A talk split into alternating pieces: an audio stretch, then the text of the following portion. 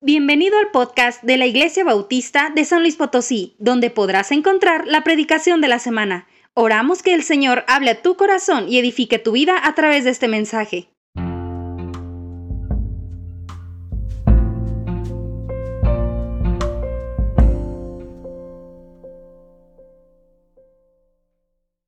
Estamos en una uh, serie que se llama La Iglesia en Misión. Todos aquí tenemos una misión que cumplir. La vez pasada hablamos de ser de pasar de ser campo misionero a tener fuerza misionera. Y mira, esta semana hicimos un chorro de cosas ya como fuerza misionera y no como campo misionero.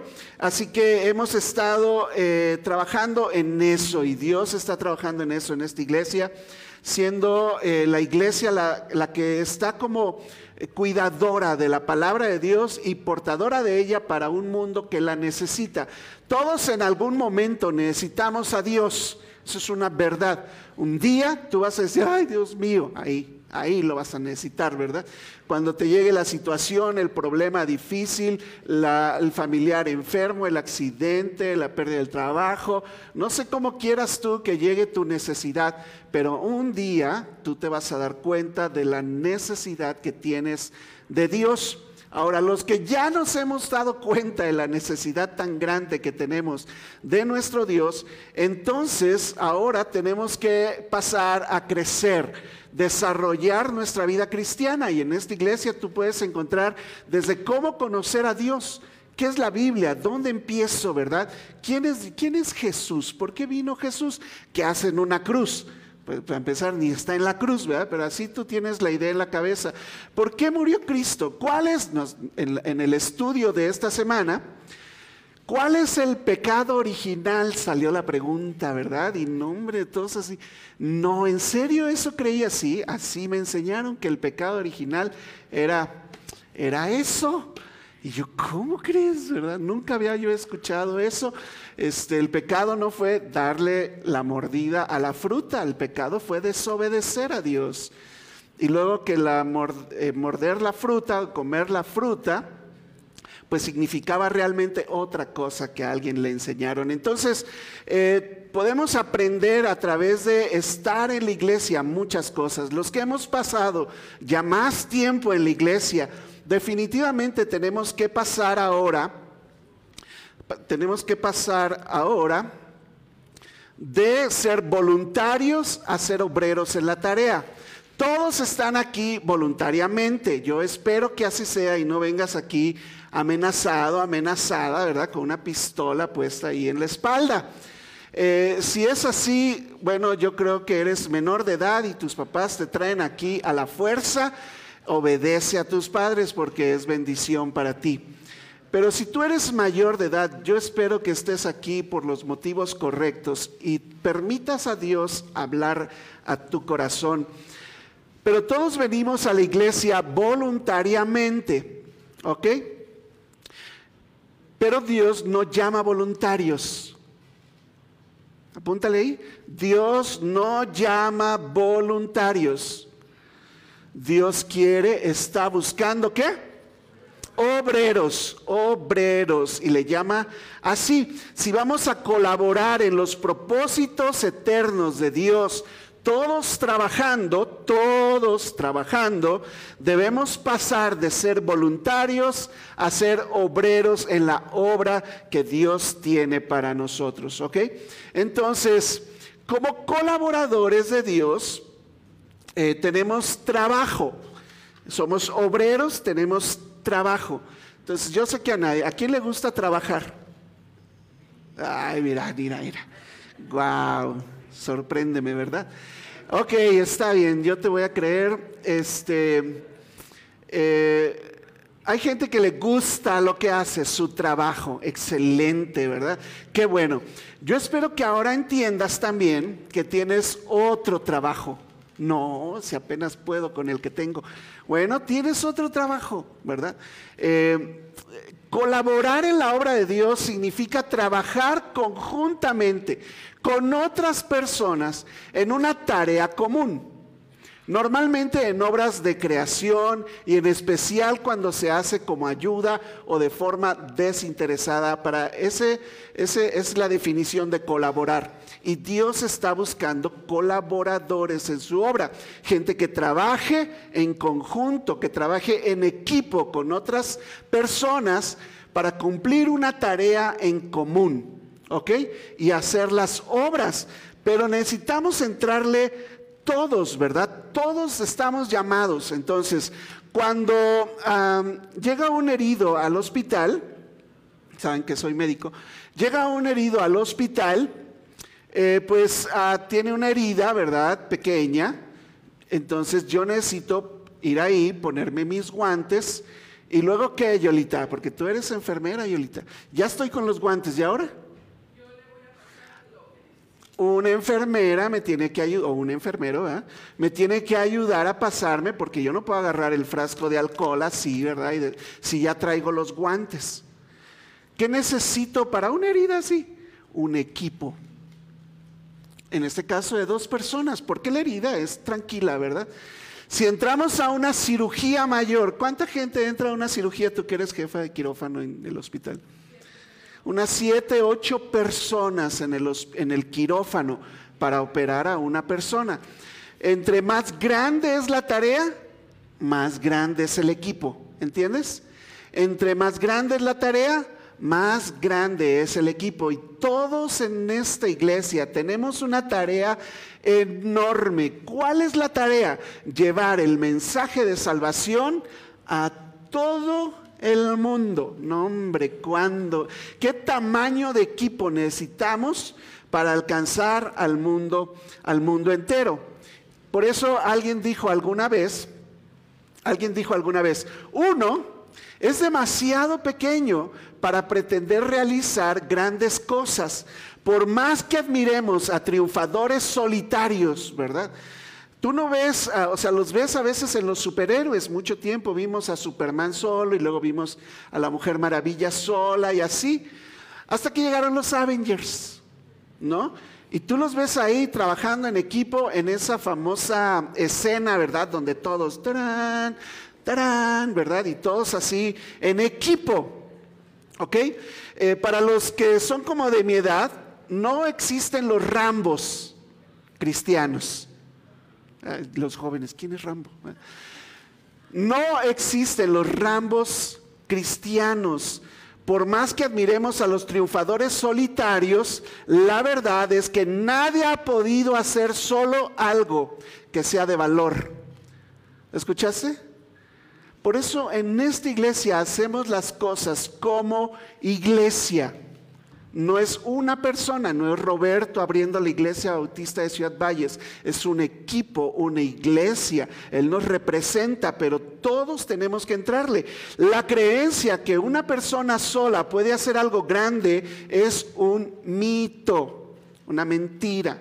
No existen, ya dije, los rambos que derrotan solos a todo un ejército, ¿verdad? Y ah, ah, así como el Rambo. Eh, un proverbio dice, detrás de un hombre talentoso siempre hay otro hombre talentoso o mujer talentosa, ¿verdad? La verdad es que en el corazón de toda gran conquista siempre hay un equipo.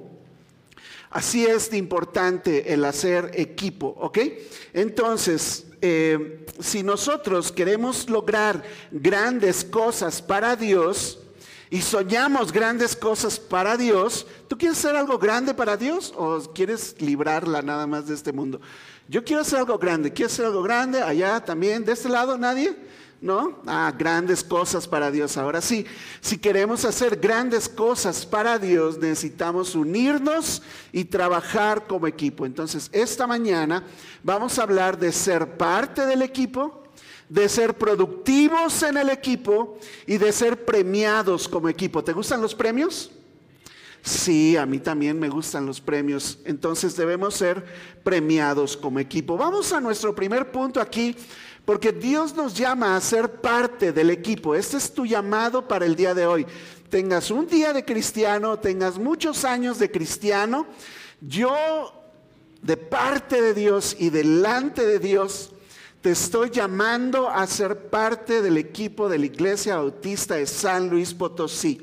La iglesia no es un lugar, dije, al que vas, te sientas, escuchas, me voy y si puedo, si no tengo nada que hacer, si no hay algo mejor que hacer, entonces pues participo. Si tengo, ¿verdad? Y me sobró, pues ahí te va. Ay, me, conmovió eso que dijiste, ¿verdad? Esa necesidad que compartiste me conmovió. Entonces déjame ver si puedo ayudar y te ayudo. No, eso es de voluntarios. Si tú quieres estar así, adelante, puedes seguir viniendo, ningún problema conmigo. ¿Ok? Escucha la palabra de Dios, pero el llamado el día de hoy, escuchen todos aquí, el llamado a tu vida, los que están aquí que no me ven. Aquí ya te vi, ¿verdad? El llamado a tu vida es ser parte de este equipo. Sé parte de este equipo. Ese es el llamado. ¿Dónde dice eso? Porque no es mi idea. Yo no me inventé esas cosas. Dios mismo. El contexto en 1 Corintios son las divisiones. Ustedes saben eso, ¿verdad? Él empieza en 1 Corintios 1, ¿verdad? Primero los alaba bien bonito y luego a la cabeza, ¿verdad?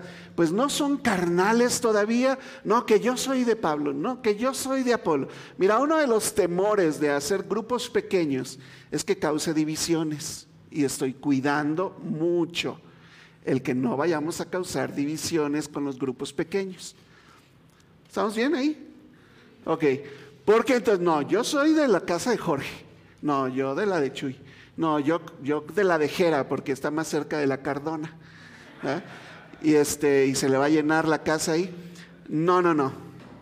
Pero empezaron esas cosas en la iglesia y Pablo tiene que hablar y hablar fuerte para corregir a esta iglesia y les dice, 1 Corintios 3 del 9 al 11, porque nosotros, toda la iglesia de Corintios y Pablo, Silas, Apolos e incluso Pedro que estuvo ahí en Corintio, dice, nosotros somos colaboradores de Dios. ¿Escuchaste?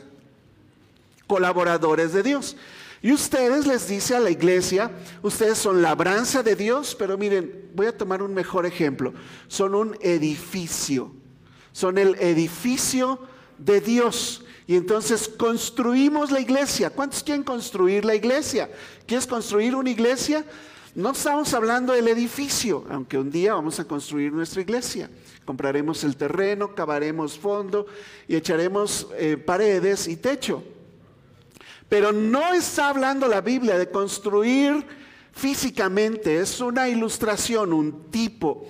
Eh, eh, lo que nos enseña la parte física de un edificio es que la iglesia es como un edificio que se tiene que edificar Dije la vez pasada, cavamos hondo, toda la enseñanza que te da y vamos a cavar hondo en tu vida si tú quieres. Tenemos un discipulado para estar contigo y enseñarte todo lo que Dios nos enseñó a nosotros. ¿Ok?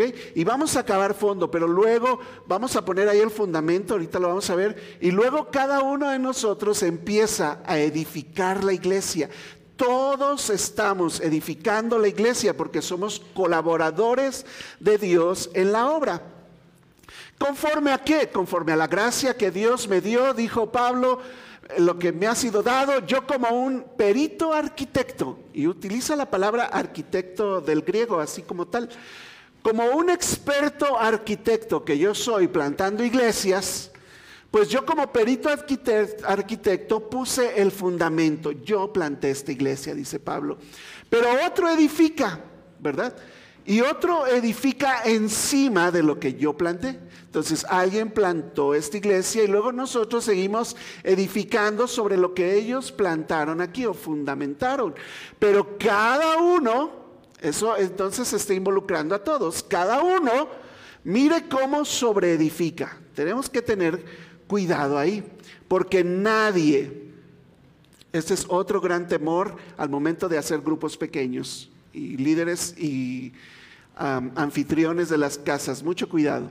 Nadie puede poner otro fundamento que el que está puesto, el cual es Jesucristo, el Evangelio. No vamos a hablar de otra cosa, no vamos a traer un nuevo Evangelio, ¿no? porque entonces cuando dispersamos así, tenemos que tener cuidado cada uno como edifica. Y eso necesita trabajo. Trabajo de los líderes, del que está en la casa, de los que llegan para cuidar a los invitados y poner el fundamento que, que no te lo vas a inventar, ya está puesto, es Jesucristo.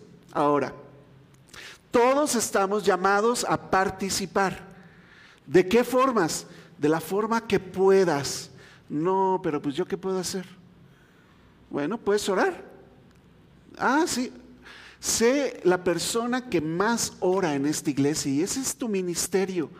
Si crees que es lo único que puedes hacer, que te pasen la lista de oración, pídele a, tus, a, tu familia, imprímeme aquí con letra grande para que yo pueda estar orando, ¿verdad? Y me bajas las, y con, con autoridad, y me bajas las fotos de los misioneros, voy a estar orando por ellos, ¿verdad? Y aquí, y entonces agarra, y ese es tu ministerio. Te conectas con Grecia, ¿dónde está Grecia? Allá arriba con los niños. Grecia está liderando el, ministerio de oración, lo está haciendo bastante bien y hemos tenido respuestas de parte de Dios eh, muy, muy frecuentemente. Entonces, únete a ese ministerio y ora. Eso es lo que crees que lo único que puedes hacer. Ahora, puedes hacer más cosas, ¿verdad? Empezamos con orar, pero puedes ir, a lo mejor sí puedes ir.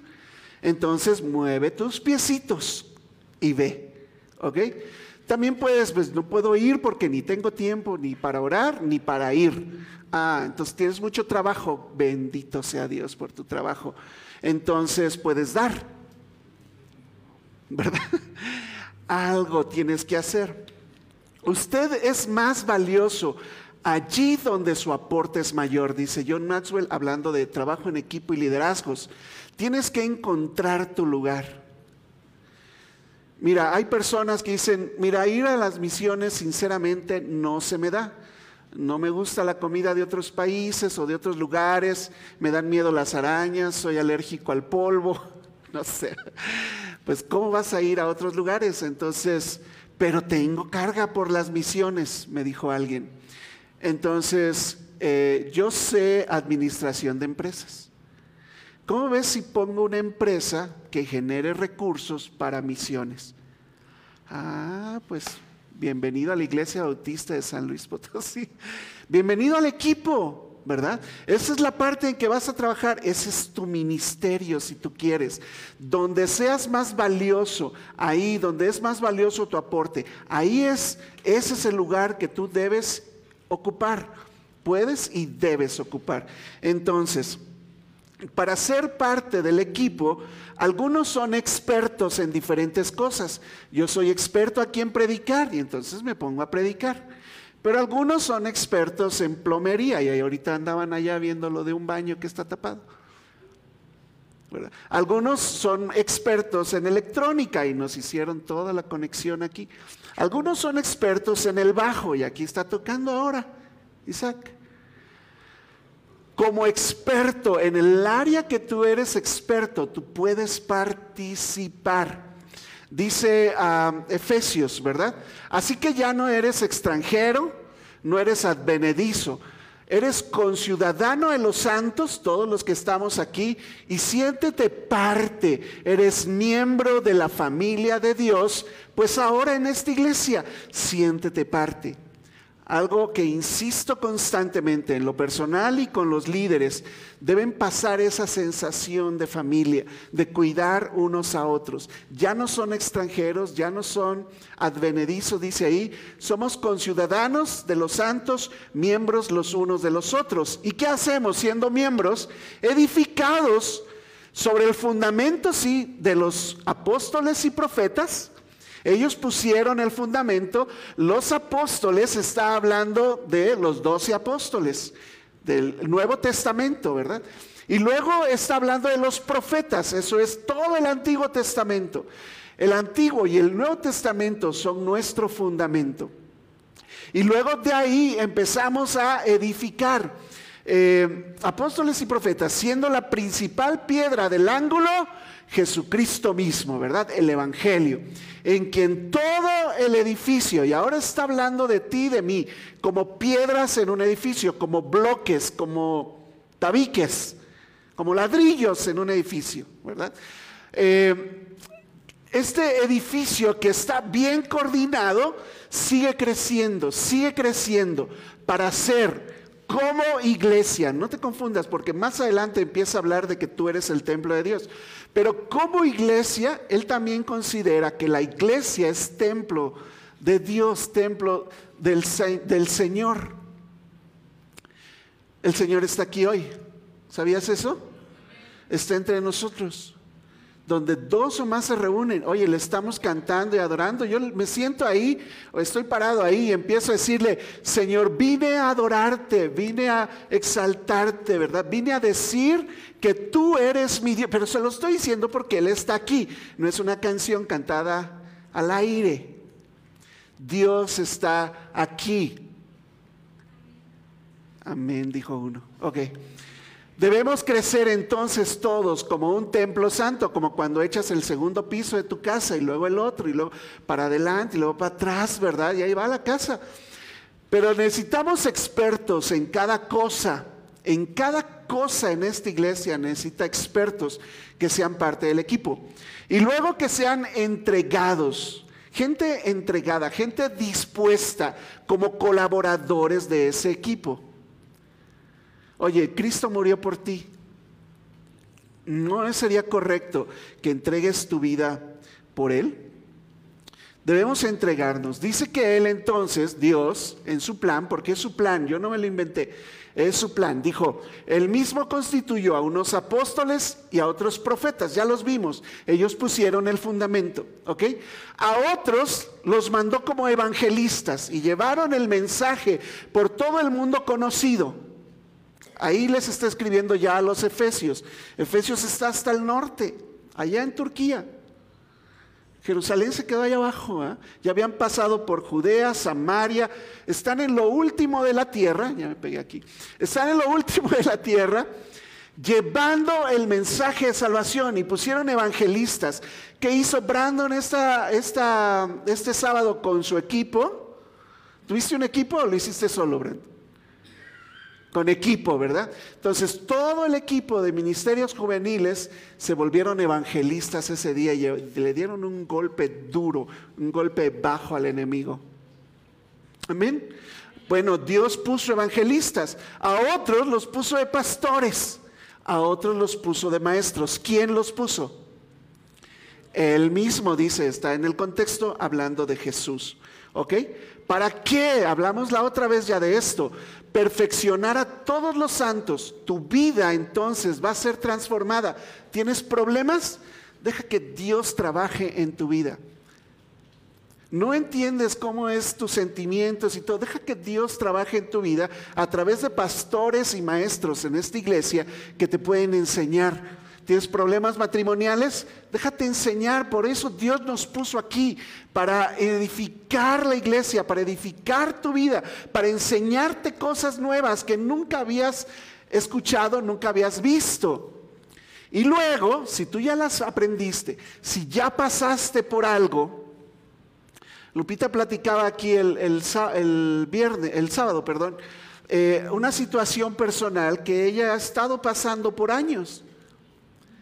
Y entonces con toda autoridad, porque ya lo vivió y porque lo dice la palabra de Dios, viene y ¡pum! te pega fuerte. Porque tú lo necesitas. Ella ya pasó por ahí y Dios te permitió pasar por diferentes cosas en tu vida para que luego hagas el ministerio, porque otras personas están pasando por las mismas cosas que tú o peores. Y Dios te está preparando para la obra del ministerio, para la edificación del cuerpo de Cristo, que es la iglesia. Y esa es la chamba en esta iglesia.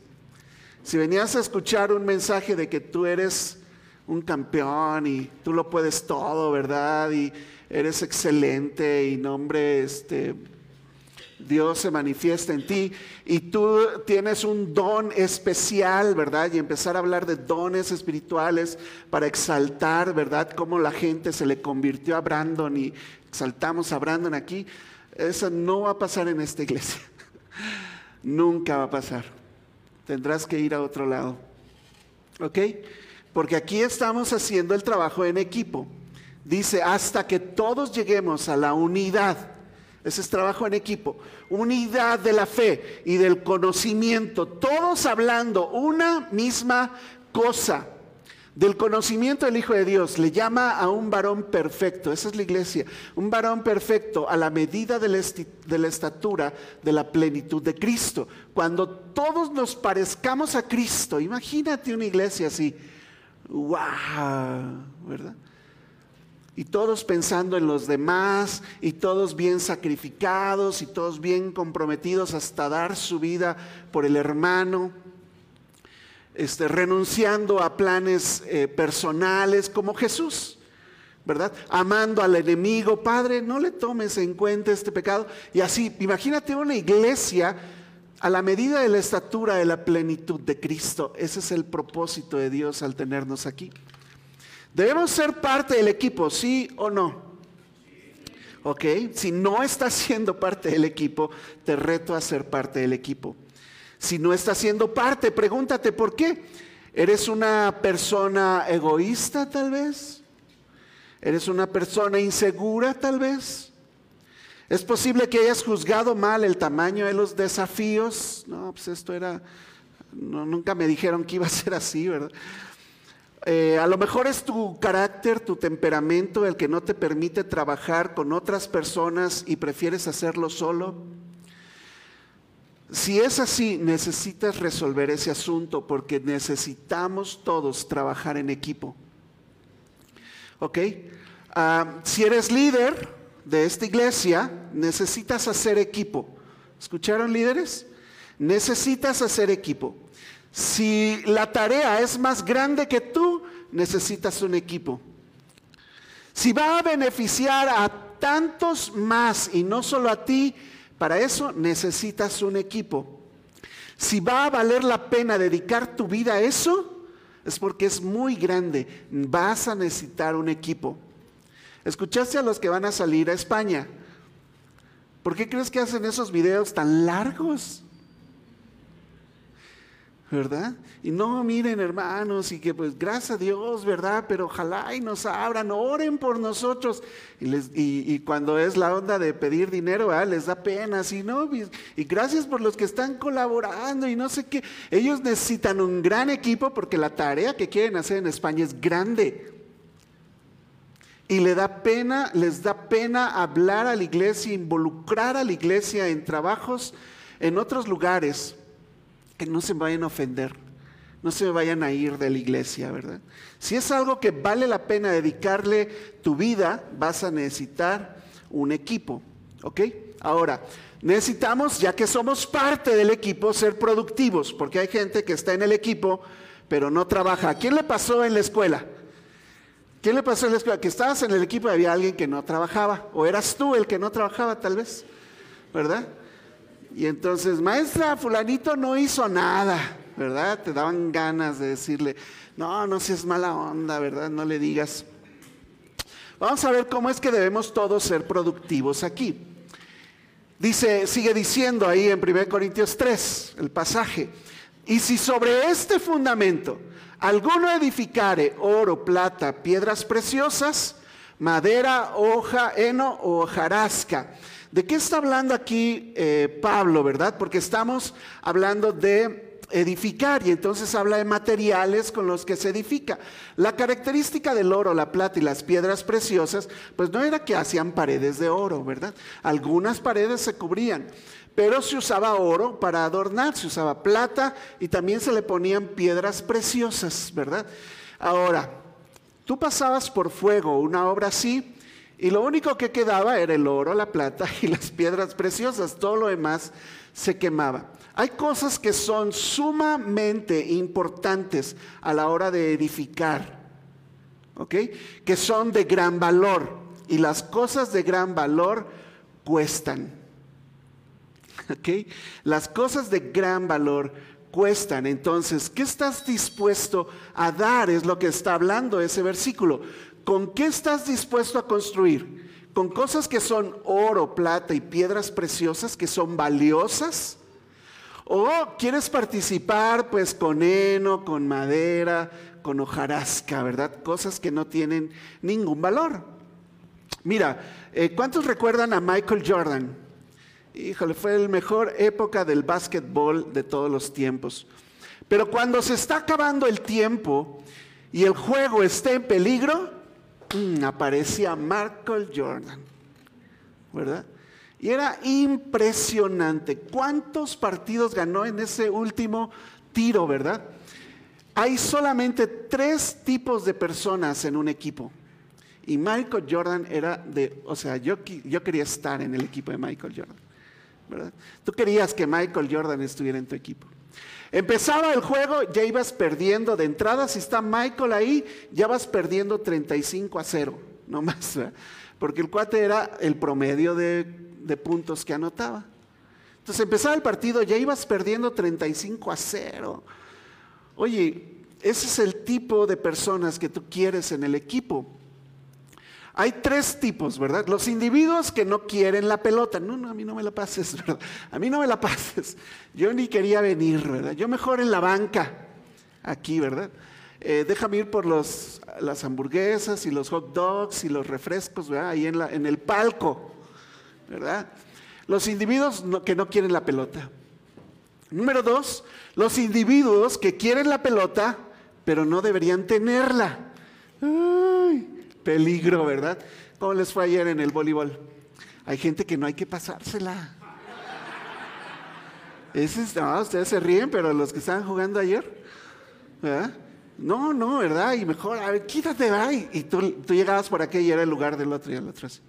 Ah, pues Oye, pero es en serio, hay gente que está en el equipo y sinceramente no le quieres pasar la pelota. No se coden. Y el tipo número tres son los individuos que quieren la pelota y que realmente deberían tenerla. De esos son los que yo quiero en este equipo. Ese es el llamado, hermanos. Yo nada más le estoy poniendo una ilustración pero es lo que está diciendo el pasaje, el versículo que acabamos de leer, el versículo 12. Eh, ¿Con qué vas a edificar? ¿Eres de los que no quieren la pelota? ¿Eres de los que mejor no le des la pelota? ¿O eres de los que deberían tener la pelota, como Michael Jordan, verdad? Necesitamos, el punto aquí es, necesitamos ser productivos, necesitamos fructificar en las cosas que sí importan porque ah, son buenos, ¿verdad? Somos, dijo el otro, somos buenos para ser productivos en tantas cosas. No, hombre, tienes unas ideas tremendas cuando se trata de ti. Es en serio, hermanos, discúlpame que te lo diga así tan abiertamente, pero es lo que dice el pasaje. Eres tan especial con tus cosas y los tuyos que cuando se trata de cosas eternas, que van a persistir por la eternidad y no se van a acabar cuando este mundo termine en fuego, cosas que van a perseverar, entonces no fructificas en nada, ¿verdad? Eh, Mateo 21, 43 dice, por tanto les digo que el reino de Dios será quitado de ustedes y será dado a gente que produzca los frutos de él. ¿Tú quieres estar e-, en ese tipo de situación con Jesús? Que diga, no, ¿sabes qué? Dame la pelota. No, no, nunca encestas. Te la paso, nunca encestas. O en el voleibol, te la paso y para afuera. Se te dobla. Traes las uñas, ay, las uñas. Ay, pues entonces, ¿qué haces en el equipo, amigo? Entonces Dios viene y te quita eso porque no eres productivo. Y con todo el dolor de mi corazón lo hemos tenido que hacer. Y entonces se lo damos a personas que sí produzcan los frutos de Él. ¿Es bíblico? Sí, gracias por la sinceridad, ¿verdad?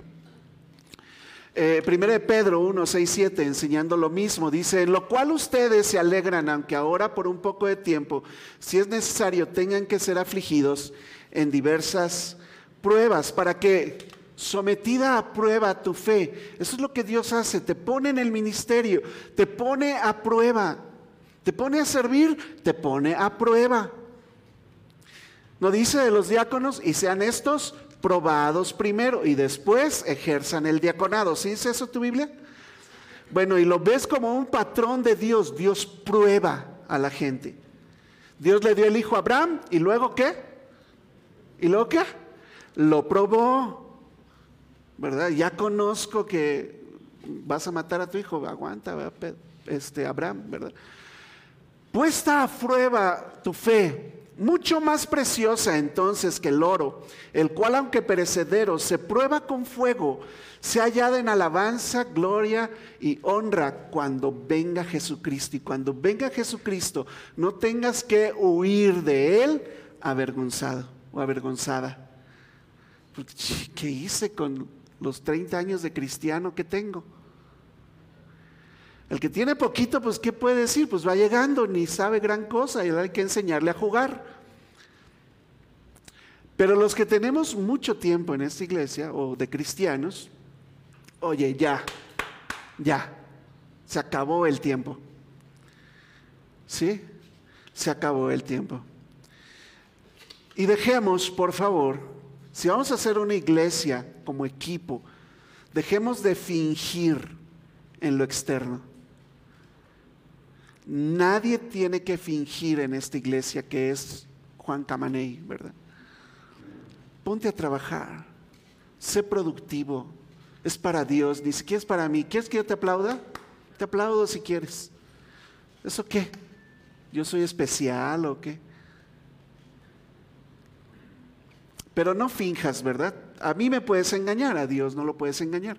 Primero de Timoteo 6, 3 al 5 dice, si alguno enseña otra cosa, que se metían en la iglesia y enseñaban cosas diferentes, y no se conforma a las sanas palabras de nuestro Señor Jesucristo, que ni siquiera son mías, dice Pablo, a las sanas palabras de nuestro Señor Jesucristo y a la doctrina que es conforme a la piedad, o sea, conforme a lo que dice la Biblia, si alguien no está conforme con eso, ¿qué dice?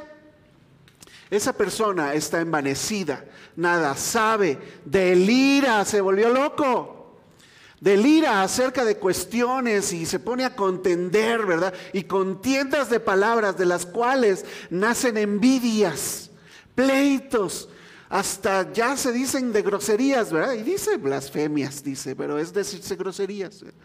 Blasfemias, malas sospechas, como dice la Biblia, me encanta.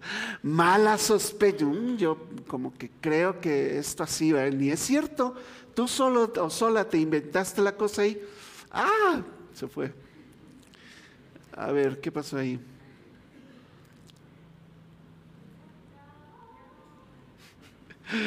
Aquí, ¿verdad? Mirad que nadie os engañe por medio... No, no, no, no, no. Nacen, ¿verdad? Disputas necias de hombres corruptos de entendimiento y privados de la verdad, que toman la piedad incluso como fuente de dinero de ganancia. Apártate de los tales, dice. Apártate de los tales, ¿verdad? Si eh, algo hemos aprendido entonces en la palabra de Dios es a no em, tener ese tipo de eh, deseo, ¿verdad? De, de dinero y de ganancias, ¿verdad? Todo lo que das en esta iglesia, te lo he dicho, si pones misiones, se va a ir a misiones, ya ahí va el avioncito ya para allá. Si tú le pones pro templo, le pones diezmo u ofrenda, va a servir para todo lo que se hace en este edificio, desde pagar renta, que es lo que más gastamos. Si le pones ahí para el terreno, ahí se está juntando lo del terreno. Gracias a Dios, aunque tuviéramos la posibilidad, el derecho como eh, predicadores de la palabra, pues que predica la palabra, que viva de la palabra, eh, así como Pablo, por el momento hemos renunciado a ese derecho. Cuando yo necesite dedicarme por tiempo completo a la iglesia y con 100 personas, sinceramente no, lo, no me es necesidad hacerlo aún. Pero este, cuando llegue el momento, tomaremos de ahí solamente como un sueldo, lo que es justo. ¿Ok? Y será supervisado por otras personas de la iglesia. Pero no todo lo que entre de diezmo es para mí, me agarre de viaje, ahora sí me vaya a Cancún por fin. ¿verdad? No tomamos esto como fuente de ganancias. Gracias a Dios tengo mi trabajo también. Colosenses 2.8 dice, mirad que nadie os engañe por medio de filosofías, huecas sutilezas, ¿verdad? Ideas que se le metieron ahí. A alguien le contó algo, a alguien le dijo algo. Según las tradiciones, ni siquiera es bíblico. No, es que así lo hacen en tal lado. Pues allá en tal lado, aquí no. Aquí no seguimos tradiciones. Si un día quito la alabanza, se acabó la alabanza, no pasa nada. Eh, se vuelve tradición a veces, hermanos. Cosas que hacemos aquí. Y párate y siéntate y párate y siéntate son tradiciones a veces, ¿verdad? Tradiciones de hombres conforme a rudimentos del mundo y no según Cristo. ¿Ok? Por último, aquí, si vamos a pasar de ser voluntarios a obreros, ¿verdad? Empieza a mejorar tu vida como cristiano. Busca, te digo, un, guía, un mentor, una mentora, alguien que esté contigo. En esta iglesia lo llamamos discipulado, ¿verdad? Eh, necesitas ayuda de otras personas siempre para avanzar en tu vida. Yo lo tuve también. Encuentra a alguien que haga que las cosas sucedan en tu vida. Alguien que te impulse, te anime, te guíe, te lleve, te confronte de repente también te diga la verdad del planeta y mueva tu vida. Comienza un plan de crecimiento, estudia los cursos, eh, lee libros, lee tu Biblia, ora, ¿verdad? Eh, desarrolla habilidades, pues no le sea esto, pero déjame aprender, ¿verdad? Que no le sea esto, pero déjame aprender. Déjame aprender cómo hacer un viaje misionero, déjame aprender cómo fundar una iglesia, déjame aprender a hacer evangelismo déjame aprender a predicar, déjame aprender y agarra habilidades, desarrolla talentos. Tú puedes llevar al equipo a un nivel superior si te comprometes de corazón. Sal de tu zona de confort. No es bonito, ya te lo he dicho varias veces aquí, que parece que soy un predicador así medio negativo, ¿verdad? No te va a gustar. Pues es, es trabajo, te dije, ¿verdad? Y hay cosas que aprender, tienes que tener autoridad sobre tu vida. Y muchos batallamos con las autoridades en nuestra vida. Pero es la única forma de que tu vida tenga ese valor especial al servir a un Dios en la obra que es eterna, que vale la pena dar tu vida. Em, si, si hacemos eso, hermanos, todos aquí, y hoy buscas Alguien que te disipule. Mira, voy a hacer el ejercicio. ¿Quiénes no se disipulan? Si no sabes qué es eso, también alza tu mano, porque entonces no te estás disipulando. ¿Quiénes no se están disipulando? Alza tu mano. Ajá, ajá, muy bien. Hay algunas personas todavía, si te das cuenta, es una, una, filosofía de esta iglesia. En esta iglesia todo el mundo se disipula. Tiene a alguien en su vida. ¿Ok? Eh, los que alzaron la mano, hoy tiene que haber alguien en tu vida, ya. ¿Ok? Entonces ya había algunas manos aquí, de hecho algunos ya, ya estamos trabajando en quién puede ser. De hecho, estoy viendo quién te puede disipular justo en este momento. Pero si tú vas llegando a esta iglesia y dices, pues yo quiero aprender, bueno, también podemos poner a alguien en tu vida. Si hacemos eso, entonces lo único extra que viene a nuestra vida son recompensas de parte de Dios. Ahora, no lo hacemos por las recompensas. No equivoques la motivación. No, yo porque Dios me va a recompensar con una casota allá en el cielo. ¿Es en serio? Yo ni voy a estar, ni voy a querer estar en la casa, está Dios ahí, Dios es la lumbrera, estaré con Él por la eternidad. ¿Tú crees que yo quiero estar acostado en el cuarto de la casa ahí en el cielo, viendo la super tele, así la pantallota? ¿Qué crees que vas a estar haciendo en el cielo? Vas a estar adorando a Dios por la eternidad. No lo hacemos por las recompensas, aunque Dios promete recompensas en esta vida y en la venidera. Pero yo lo hago por amor a Dios, porque Él salvó mi vida, porque Él quiere tomar mi vida y darle un sentido a mi vida, algo que valga la pena, no vivir simplemente por vivir, por terminar una carrera, ¿eso qué? ¿Ese es el máximo en tu vida? Alcanzar el superpuesto y que viajes por el mundo como gerente y no sé qué. ¿Es en serio? ¿Y si se cae el avión? Ahí vas a estar, Dios mío, mientras va cayendo, ¿eh? ay Dios mío, Dios mío, se está cayendo el avión, pues te dije. Hay cosas más importantes, pero yo creo que algo que podemos disfrutar en esta vida y en la venidera es ser premiados por Dios, que Dios te diga, hey, vas llegando al cielo, ¿verdad? Diga, hey, buen siervo y fiel, pásale al gozo de tu Señor, wow. Y no que chi, veas a Jesús y, ay, Dios mío.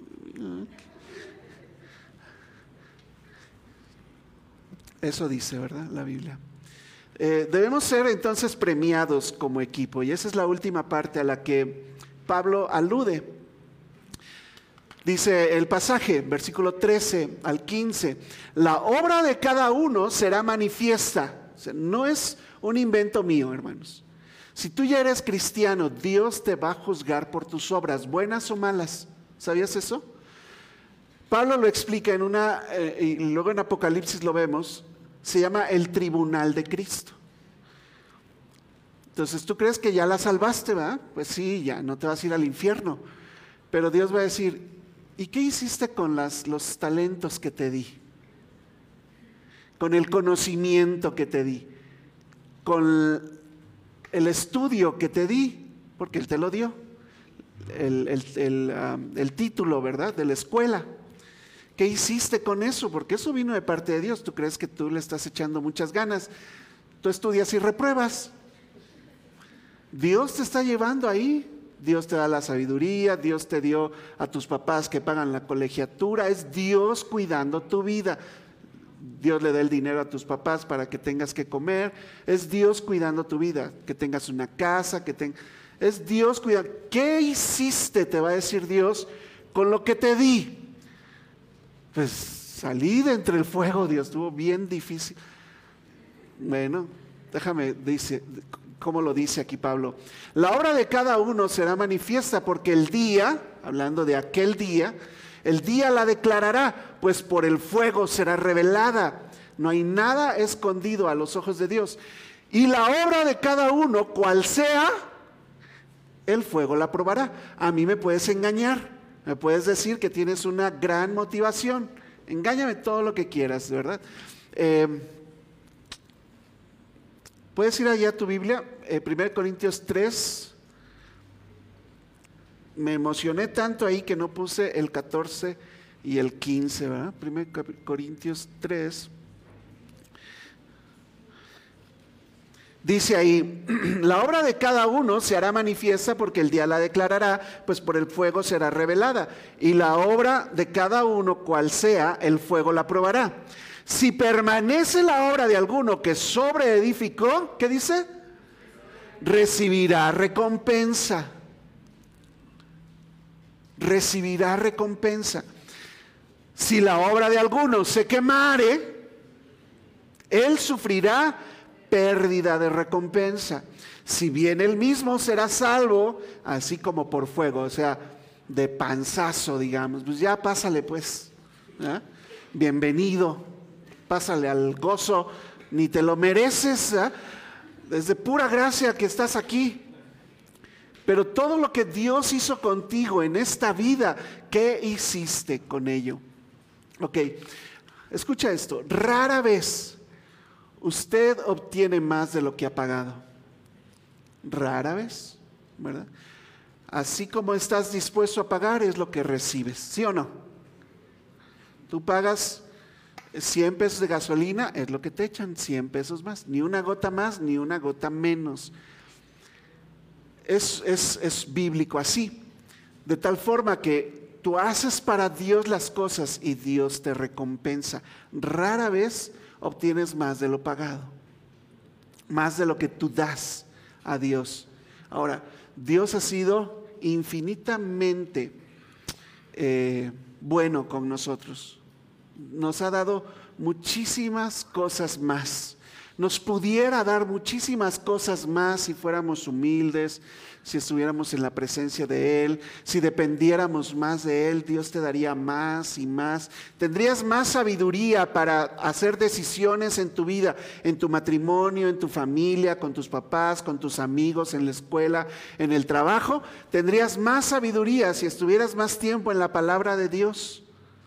Y Dios te puede dar más sabiduría para que tomes mejores decisiones y tengas una mejor vida.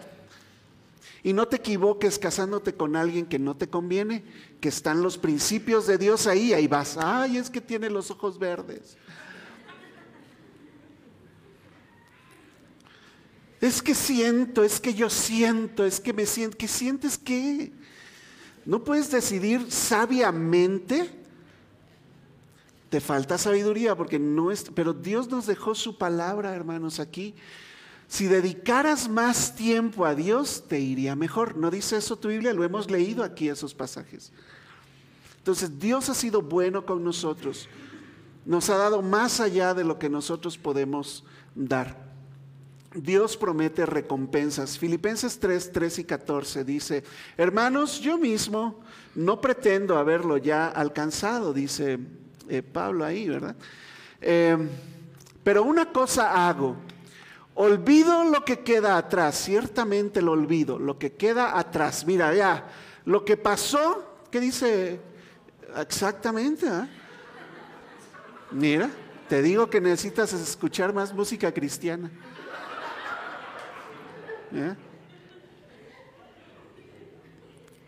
Lo que pasó, pasó.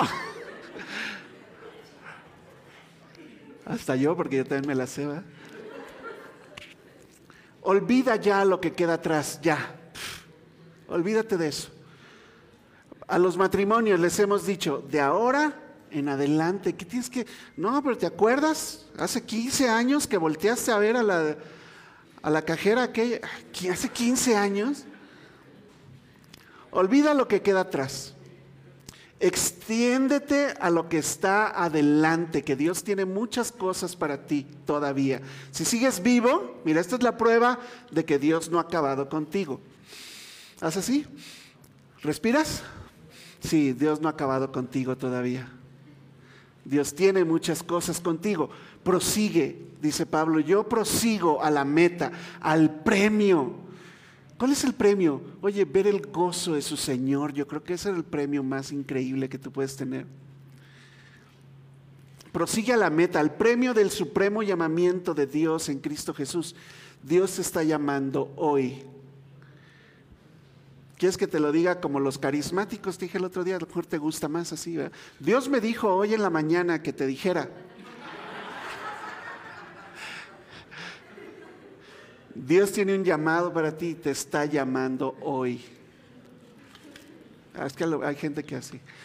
Segunda de Juan 1.8, mirad por vosotros mismos para que no pierdas el fruto de tu trabajo. Yo sé que muchos hemos trabajado mucho. Tuvimos jóvenes aquí que por años sirvieron en la iglesia. ¿Dónde están? Perdieron el fruto de su trabajo. Oye, trabaja de tal manera que recibas el galardón completo ¿verdad? Cuando yo pido un pastel, yo quiero pastel completo, no una rebanada de pastel. Cuando pido la pizza, imagina que pides la pizza y te llegue un cuartito de pizza. Oye, te la pedí completa, ¿verdad? Sí, las cocas yo también las considero que necesitan estar completas. Apocalipsis 22, 12, estamos terminando. He aquí yo vengo pronto. ¿Quién está hablando ahí? ¿Alguien se acuerda? He aquí yo vengo pronto. ¿Quién es? ¿Quién es? Jesús, Jesús y no Jesús que está aquí. Jesucristo, ¿eh? He aquí yo vengo pronto, dice, y vengo con mi galardón, y mi galardón conmigo, el premio, para recompensar a cada uno según sea su obra. Y esto es para todos, dije la vez pasada, no para algunos, es para todos. Porque es necesario, dice Pablo, dice Apocalipsis, porque es necesario que todos nosotros, todos, ya te incluyo ahí, todos nosotros comparezcamos ante el tribunal de Cristo, para que cada uno reciba según lo que haya hecho mientras estaba en el cuerpo, sea bueno, ahí tú decides, ¿verdad? O sea malo. Dios promete entonces también pérdidas. ¿Quién de ustedes, dice Jesús aquí? Y escucha esto para terminar aquí. ¿Quién de ustedes, teniendo un esclavo, un siervo, alguien que está ahí, que te sirve, que hasta le estás pagando, ¿verdad? Digamos, que ara o apacienta ganado, te está sirviendo. Al volver el del campo, el sirviente, ¿verdad? Llega del campo a la casa. ¿A poco tú le vas a decir, ay, vienes muy cansado, esclavo? Ven, siéntate, ¿verdad? Siéntate a la mesa, déjate, hago un pollito, ¿verdad? No le dice más bien, Ah, ya, qué bueno que llegaste, llegaste medio tarde, ¿eh? No le dice más bien, prepárame ahora la cena, ciñete, sírveme hasta que haya comido y bebido y después come y bebe tú.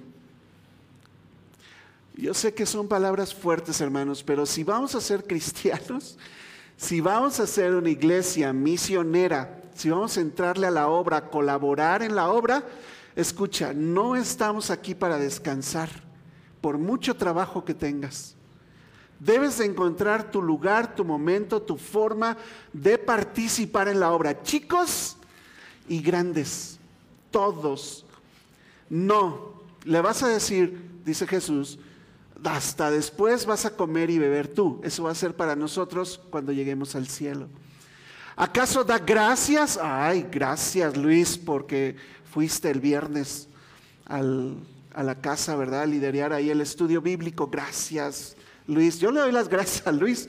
Pero Dios, sinceramente, dice Jesús, no tiene ni que darle las gracias, está sirviendo, es un esclavo de Cristo. Todos, ¿verdad? agarré de ejemplo aquí. Pero, ¿acaso dice, da gracias al siervo porque hizo lo que se le había pedido? Porque hizo lo que se le había, no pedido, mandado cada palabra en la Biblia es importante. Mandado es una orden. Dios da órdenes y usted cumple. Si haces lo que Dios te dice que hagas, ni siquiera estás del otro lado, como para que te recompensen. Nada más estás haciendo lo que se te pidió hacer. ¿Acaso da gracias al siervo porque hizo lo que se le había mandado? Dice Jesús, mm, pienso que no. Pienso que no. Así también ustedes, escucha, así también ustedes, cuando hayan hecho todo lo que se les ha sugerido, no, ordenado. Ahora, ¿tú quieres seguir con tu problema de autoridad, con Dios? No sé cómo te vaya a ir. Dios tiene tantas cosas para ti, pero por el orgullo el egoísmo, centrado en ti, lo que tú quieres, y obedeces y te convencen.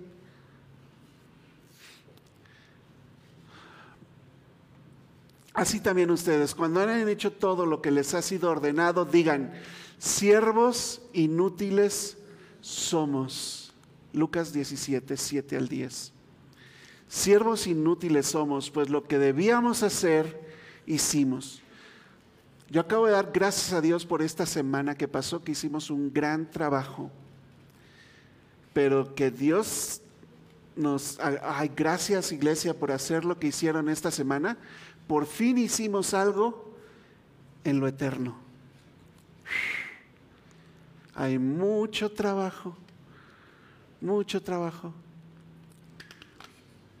Ok, déjame retarte un poco más con estas últimas palabras aquí. ¿Seguirás como voluntario o ya por fin puedo contar contigo como obrero? ¿Serás confiable? ¿Estarás dispuesto a aprender a trabajar en equipo o tendremos que decidir entre todos no pasarte el balón? ¿Darás lo mejor de ti para juntos colaborar en la misión? Preguntas que tú debes de responder. ¿eh? ¿Te mantendrás con la actitud y motivación correcta acaso? ¿Sí? Yo espero que sí. Yo estoy en el entendido que yo soy el primero. ¿Ok? ¿Quieres saber si yo me someto a mis autoridades, yo me voy a someter a mis autoridades, me he sometido por años. Autoridades buenas, malas, ahí, ahí se va, injustas a veces, nos sometimos. A veces sí, de mala gana, no estaba bien, ¿verdad? Pero me sometí, me sometí, me sometí. Aún hoy, Brian es mi pastor, no estoy solo aquí. ¿Ok? Ahora, hacia abajo, ¿verdad? Todos los demás. ¿Podrás algún día, y con el amor que te tengo, obedecer a tu pastor un día por fin? Queriendo que alcances todo lo que Dios tiene para ti. No es una obediencia como Hitler o algo así, por si acaso, ¿verdad? Dios no está buscando personas de gran fe, sino individuos dispuestos a seguirle, dijo alguien, no sé quién. ¿Verdad? Y sí, Dios regañó a los discípulos por no tener fe, pero estaban con Él, dejaron todo, lo siguieron ya váyanse porque ustedes no tienen fe y los corrió. No, ¿verdad?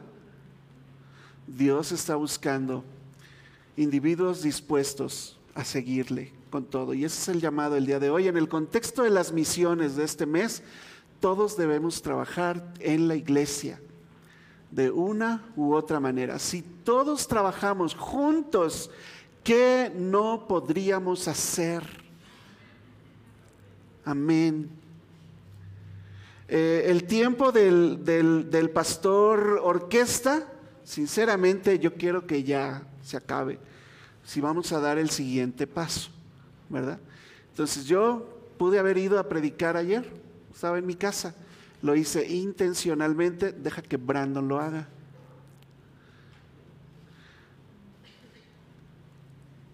Muy probablemente a la siguiente vez de que hagamos los grupos pequeños, yo no aparezca como líder ahí y ya sea Richie, no le digan porque no está aquí, pero me está viendo, yo creo. Ya él, está viendo, está aprendiendo. A la siguiente, alguien tiene que más hacerlo, ¿verdad? A Jorge ya no me meto con él en sus mensajes, él decide que, cuál pasaje, le estoy enseñando, lo guío, pero yo no le digo, no, ese pasaje no, haz el otro. Lo estoy guiando, enseñando, pero respeto. Él dijo ese pasaje, ese pasaje. Yo confío en él que está orando, es, vino de parte de Dios. Y mira, funcionó, sacamos un chorro de cosas, este Jorge. Y así, ¿verdad? Tengo yo que estar dirigiendo la alabanza aquí todos los días, ¿no? Intencionalmente los mandé solos hoy. Porque necesitamos gente dispuesta a seguir a Cristo Jesús. Dice John MacArthur, criterios de Dios para eh, evaluar nuestras vidas. Esto es lo que va a ser. Motivos puros, conducta sana, servicio desinteresado. ¿Te lo aprendiste? Motivos puros, conducta sana y un servicio desinteresado es todo lo que Dios pide de ti. A cambio de todo lo que Él ha hecho por ti. Dejemos entonces ya de ser voluntarios y pasemos a ser obreros en la tarea. Amén. Vamos a orar. Gracias Dios. Primero te damos, Padre, porque nos has amado tanto y nos has dado mucho más allá de lo que, de lo que realmente nosotros merecemos. Eh, estamos para servirte, Señor. Estamos en la obra. Nos has traído hasta aquí. Tú tienes tus planes, Señor, pero Permítenos ser buenos obreros, capacítanos, danos las habilidades, danos la fe, el ánimo, eh, la destreza, Señor. Eh, ayúdanos a superar nuestros, nuestros problemas de carácter, nuestras debilidades, a enfrentar este mundo, Señor, de acuerdo a tu palabra. Y luego, Señor, permítenos trabajar en tu obra, llevando este mensaje de salvación hasta lo último de la tierra colaborando, Señor, con gente que está yendo a otros lugares, colaborando, Señor, tal vez yendo a otros lugares nosotros, permitiendo, Señor, gastar nuestra vida, nuestro tiempo, nuestro dinero, nuestro talento, nuestros tesoros, Señor, en tu obra. Poder eh, eh, poner los ojos, Señor, en las cosas de arriba, las cosas que son eternas, las que tienen valor. Quita, Señor, de nuestros pies, Padre, las cadenas que nos tienen atados a este mundo. Rómpelas, te lo pido, Padre. Y bendice tu iglesia, Señor. Permítenos trabajar como un solo hombre, como equipo, Señor, ganador en tu obra. Te lo pido, Señor, en el nombre de Jesús. Amén. Amén. Gracias a Dios.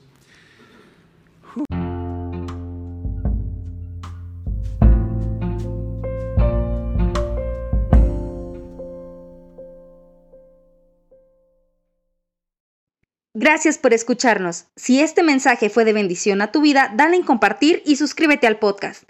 Para más información de nuestra iglesia, búscanos en Facebook como Iglesia Bautista de San Luis Potosí. Dios te bendiga.